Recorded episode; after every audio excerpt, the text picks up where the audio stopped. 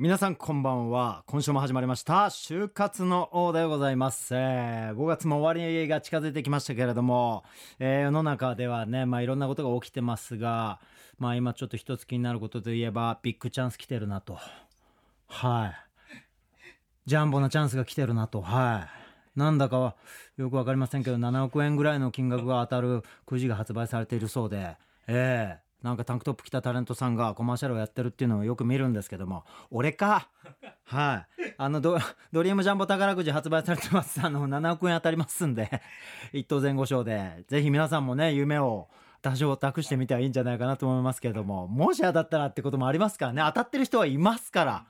えー、今回すごい人数当たりますからね。私タゲもがっちり買っております。すいません。宣伝みたいになっちゃいましたけれどもね、えー、そんなチャンスもね世の中にはたくさん転がってますが、えー、就活そして皆さんの学生生活の中にもたくさんチャンスが広がっていることと思います。そんな皆さんのチャンスをよりたくさんねご提供できるように今週も頑張っていきたいと思います。武井壮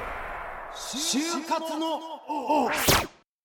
えー、本日はですねゲストをお呼びしておりません、えー、私一人で今回はお送りさせていただきたいと思います、えー、今週はですね以前もやりましたけれども皆さんのメッセージにお答えするスペシャルでございます、え3月の就活解禁から3ヶ月近くが経っておりますが、えそんな皆さんから今はどんなねお悩みとか相談があるのかなっていうのをご紹介していきたいと思います、えまずはじめのメッセージ。立教大学文学部3年二十歳女性の方で横立子さんでございます、えー、はじめまして。以前サマンサタバサの方がゲストの時にああいらっしゃいましたね。えー、準備をしないで就職活動をしていたと言っていました、うん、武井さんは就職活動の準備ってどのくらい必要だと思いますか？私は来年が本番ですが今年はインターンシップを頑張ります。よろしくお願いします。ということなんでございますけれども。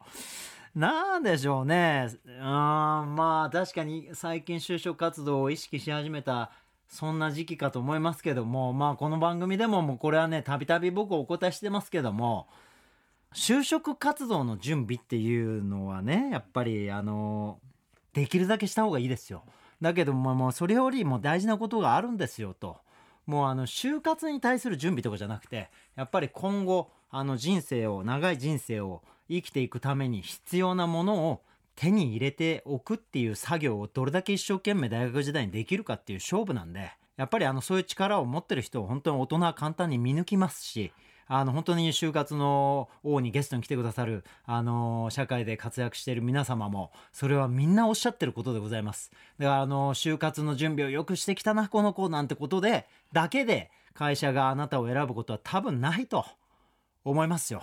ね、横立子さん。横にも縦にも自分の大きさを広げて、あの、おい、でっけえやつ来たなっていうふうに会社面接行った時に思ってもらえるような、横にも縦にも広い活動を残り2年間ですか。3年4年の2年間でガンガン広げていっていただきたいと。そうすれば必ず目に留まりますからと。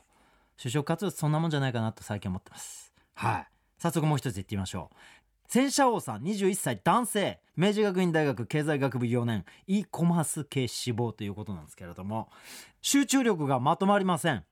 切羽詰まった時にはある程度できるはずなのにちょっと先のことになるとなかなか真剣に迎えないのです。えー、就活でも OB 訪問だったり企業の担当者との面会だったりできちんと準備したいのですが就職試験自体が先のことなので身が入りづらいのです。まだ先は長いのに先が思いやられますと。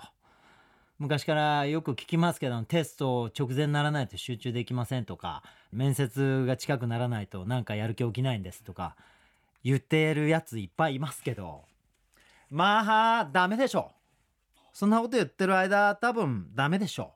失敗すると思います僕。厳しい言い方かもしれませんけども。こうね自分の目線で見ないことですね。あの戦車王さん。やっぱ自分が可愛いから自分からの目線だけで世の中見てるでしょ？それだとね失敗しますぜ。あのね、自分を見てみなさいっていう。例えば、自分のビジネスを一緒に助けてもらいたい仲間を探してるとしましょうよ。ね、戦車王さん。戦車王っていう会社があったとして、そこに新入社員を1人募集しますと。そこに2人の応募が来ましたと。で、なかなか集中力が僕まとまらないんですよ。あの、試験が直前にならないとやる気が出ないんですよ。でもそんなことって、あの、普段は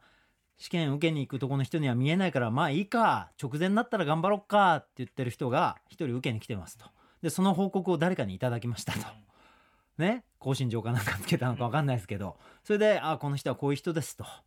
で片やあの日々あの就職に役立つかどうか分かりませんと。だけども本当に社会に出て何かの役に立てる人間になりたいんですと。そのために僕は今毎日これを1時間全力で頑張ってるんですと。でその結果手に入った僕の能力はこんなことですっていうふうに胸を張って言ってる人とどっち取りますかって戦車王さんは。どっちが好きですか？当然後者の方が好きですよね。だ戦車王さんももしかしたらなんか頑張ってることあるかもしれませんけどその就活に向けて頑張ることができない集中力まとまりません。じゃあ就活に向けてもうバリバリ100時間動きましたっていうそういう人がいましたと。どっち選びますかと。当然選ぶ側だとしたら戦車王さんを選ばないですよね今の戦車王さんを。そういうことでございます。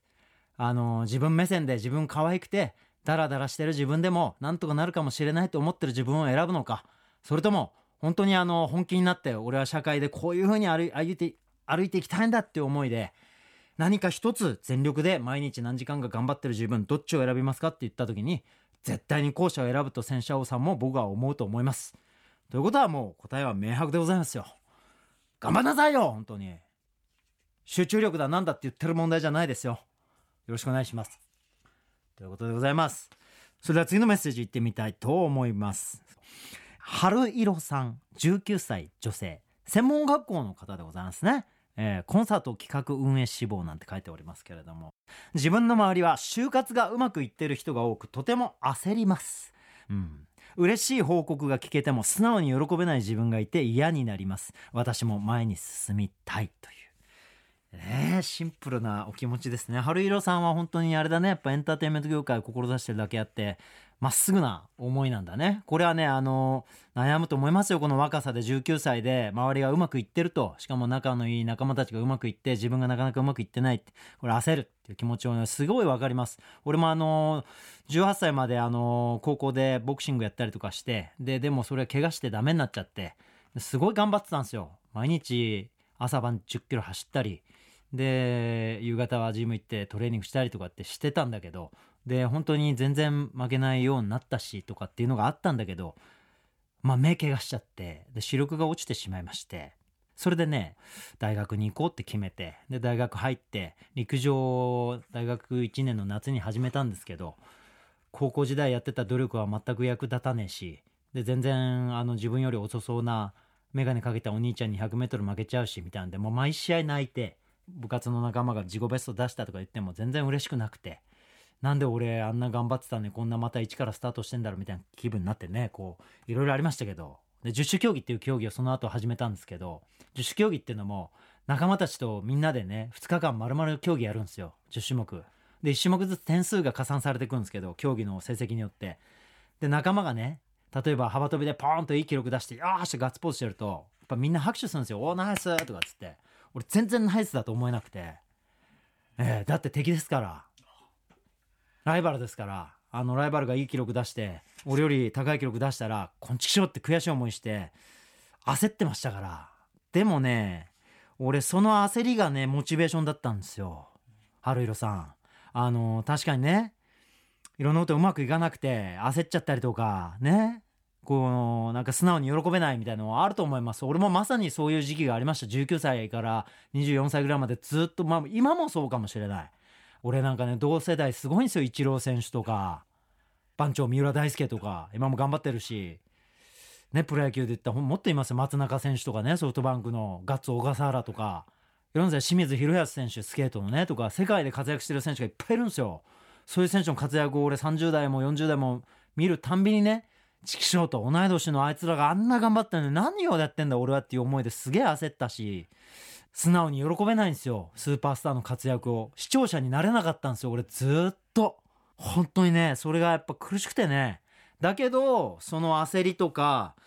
こんな俺嫌だなって思う自分に対する嫌悪感とかそういうのがいつもやっぱり自分のモチベーションになって俺も絶対いつかはあんな風に成功してあの夢のような舞台に立つんだと思って毎日必ずトレーニングするっていうのと毎日必ず自分を成長する何支える何かをね手に入れるっていう活動を